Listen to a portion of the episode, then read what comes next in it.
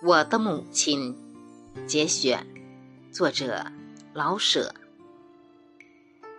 母亲并不识字，她给我的是生命的教育。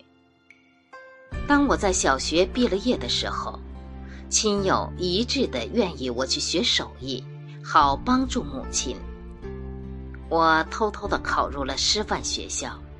制服、饭食、书籍、宿处都由学校供给，只有这样，我才敢对母亲提升学的话。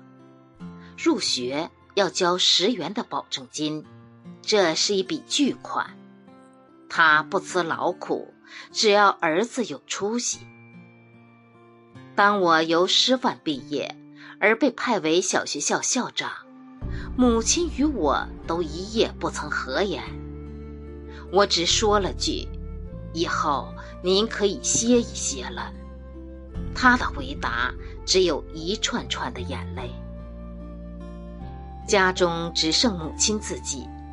除夕，我请了俩小时的假，由拥挤不堪的街市回到清炉冷灶的家中。母亲笑了。极致听说我还需回校，他愣住了，半天，他才叹出一口气来。到我该走的时候，他递给我一些花生，去吧，小子。街上是那么热闹，我却什么也没看见，泪遮迷了我的眼。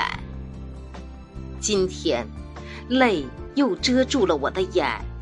又想起当日孤独的过那凄惨的除夕的慈母，可是慈母不会再后盼着我了，她已入了土。人即使活到八九十岁，有母亲便可以多少还有点孩子气。失了慈母，便像花插在瓶子里，虽然还有色有香。却失去了根。生命是母亲给我的，我只能长大成人，是母亲的血汗惯养的；我只能成为一个不十分坏的人，是母亲感化的；我的性格习惯是母亲传给的。她一世未曾享过一天福，唉，还说什么呢？心痛，心痛。